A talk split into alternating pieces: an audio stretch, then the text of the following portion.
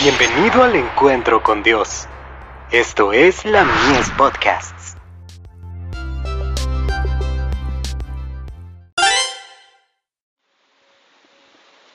La fe por la cual vivo. Resurrección para inmortalidad.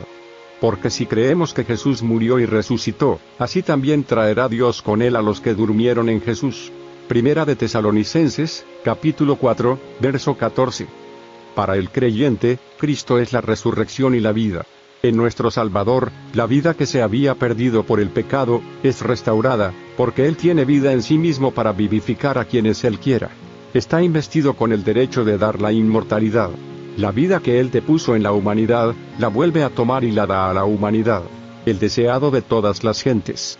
Página 717.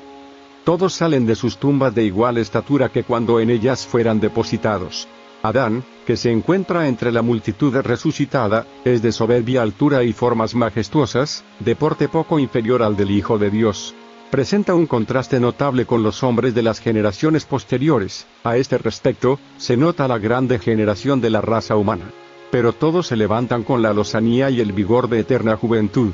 La forma mortal y corruptible, desprovista de gracia, manchada en otro tiempo por el pecado, se vuelve perfecta, hermosa e inmortal. Todas las imperfecciones y deformidades quedan en la tumba. Reintegrados en su derecho al árbol de la vida, los redimidos crecerán hasta la perfecta medida de la raza humana en su gloria primitiva. Los justos que vivan aún, son mudados en un momento, en un abrir de ojos.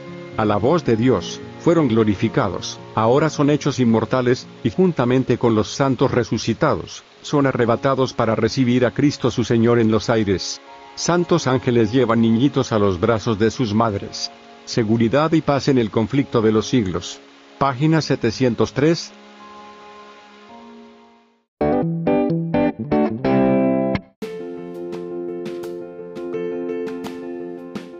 Visítanos en www.ministeriolamies.org para más contenido. Dios te bendiga.